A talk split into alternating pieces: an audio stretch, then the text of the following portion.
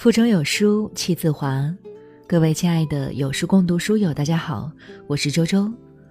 今天我们要分享到的文章叫做《别买打折的衣服，别过打折的婚姻》。那听完文章，如果你喜欢的话，不妨在文末点个赞哦。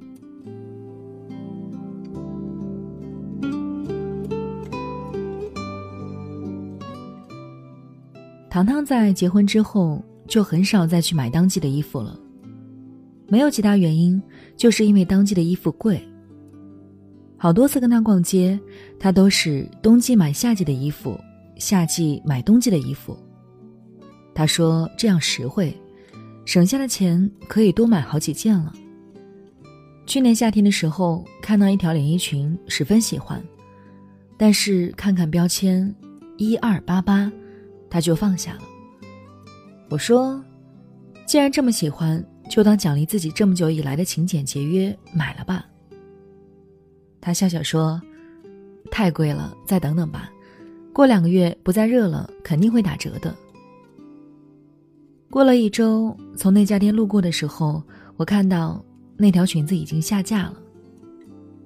那时候我在想，如果当初糖糖买了这条裙子，会怎么样呢？跟老公大吵一架。被老公数落，她不知道勤俭持家。但是，她已经够省了呀，一个季节为自己买条心仪的裙子，并不过分呀。或者，老公看到之后赞赏有加，说她眼光独特，这条裙子穿在她身上，简直是专门为她量身定制的。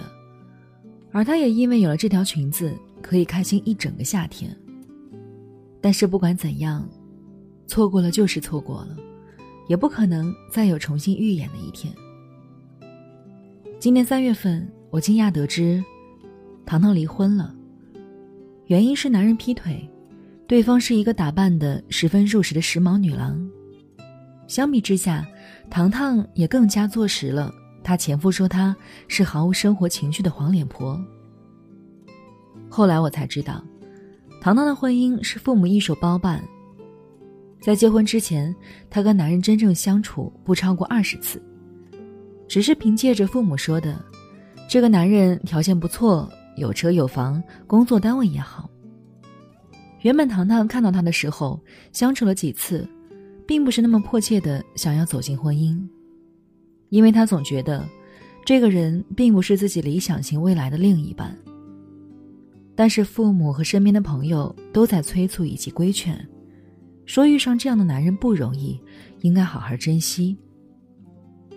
唐唐仔细一想，好像大家说的也有道理。男人经济条件尚可，其次的相处来看也算绅士礼貌，凑合着应该也算是一个不错的选择。更何况感情还是可以慢慢培养的。可是结婚之后，唐唐才发现，男人吝啬小气、自私跋扈。大男子主义十分严重，典型一副被封建残余思想迫害极深的小男人模样。他不是没想过逃离，但是想一想，还是算了，将就着过吧。谁家里没有一本难念的经呢？可是最终，这段婚姻还是在男人的出轨中宣告破产。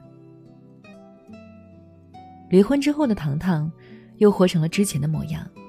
该打扮打扮，该化妆化妆，看到喜欢的衣服鞋子就买，看到喜欢的人就追。我惊讶，才短短几个月的时间，他竟然变化如此之大。他笑着说：“那还能怎样呢？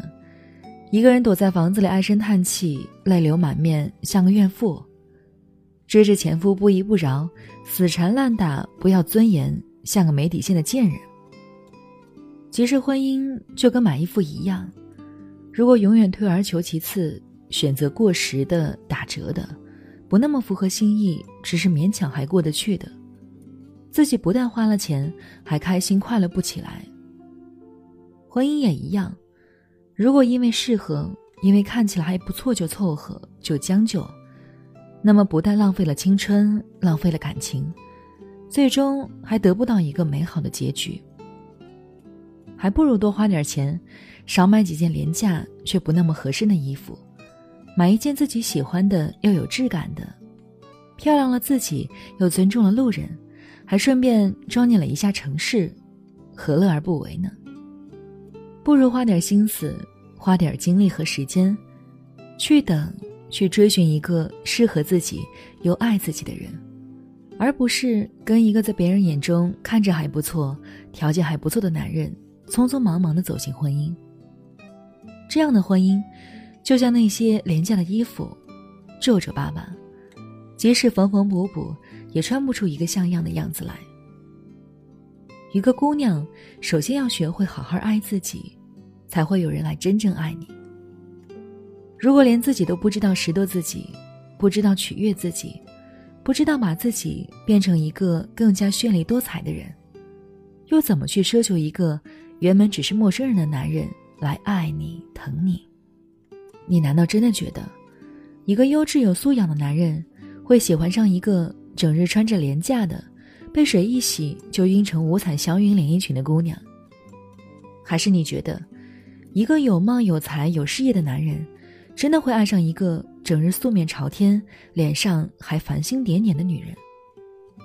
别闹了，咱们都是成年人，小孩子喜欢的童话故事真的只是故事而已。小时候骗骗你就罢了，长大了还被骗，那你就不是呆萌，是真蠢。记得有人问过我，自己老公不思上进，整日游手好闲，结婚几年了还要自己一直养着，但是他对自己又还不错，从来不对自己发脾气，也从来没有出去搞三搞四，所以想征求我的意见，要不要一直过下去？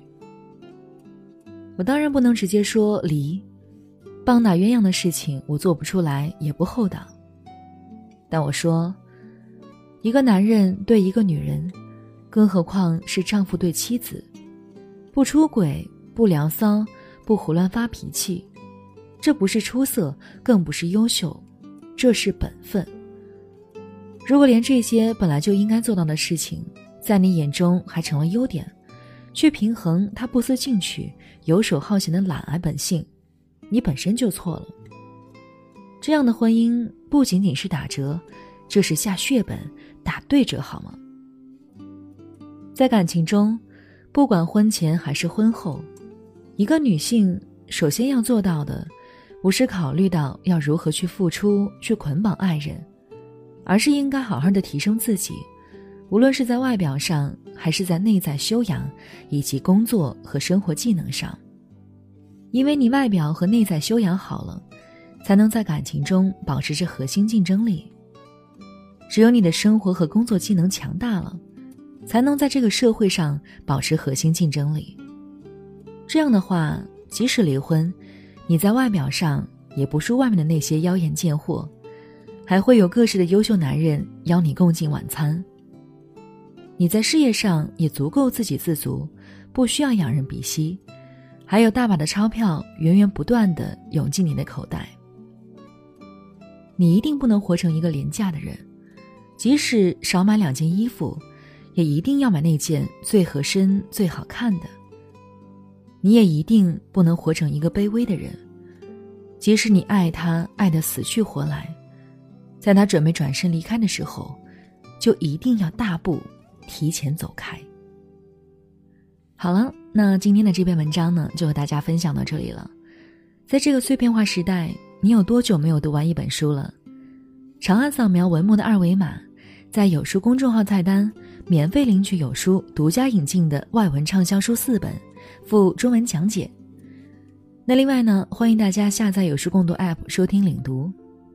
我是主播周周，我在美丽的江苏丹阳给您送去问候。我们下期再见喽。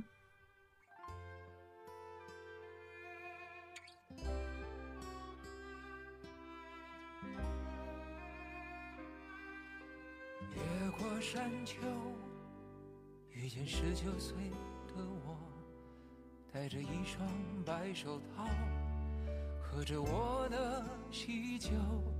他问我幸福与否，是否永别了忧愁？为何婚礼上那么多人，没有一个当年的朋友？我说我曾经挽留，他们纷纷去人海漂流。那个你深爱的小妞，嫁了隔壁的王某。我问她幸福与否，她哭着点了点头。后来遇见过那么多人，想对你说却张不开口，就让我随你去。让我随你去，回到二十岁狂奔的路口，做个形单影只的歌手。就让我随你去，让我随你去，逆着背影婆娑的人流，向着那座荒芜的山丘，挥挥衣袖，越过山丘。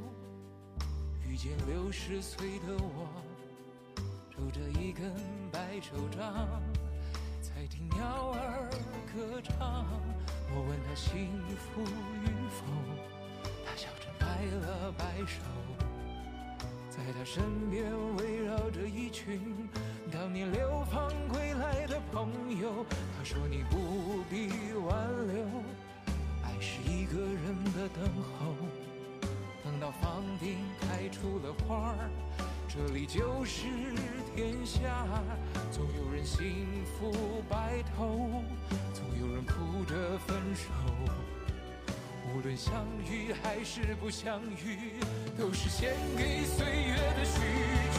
就让我随你去，让我随你去，去到六十岁停下的渡口。等着被一条小船接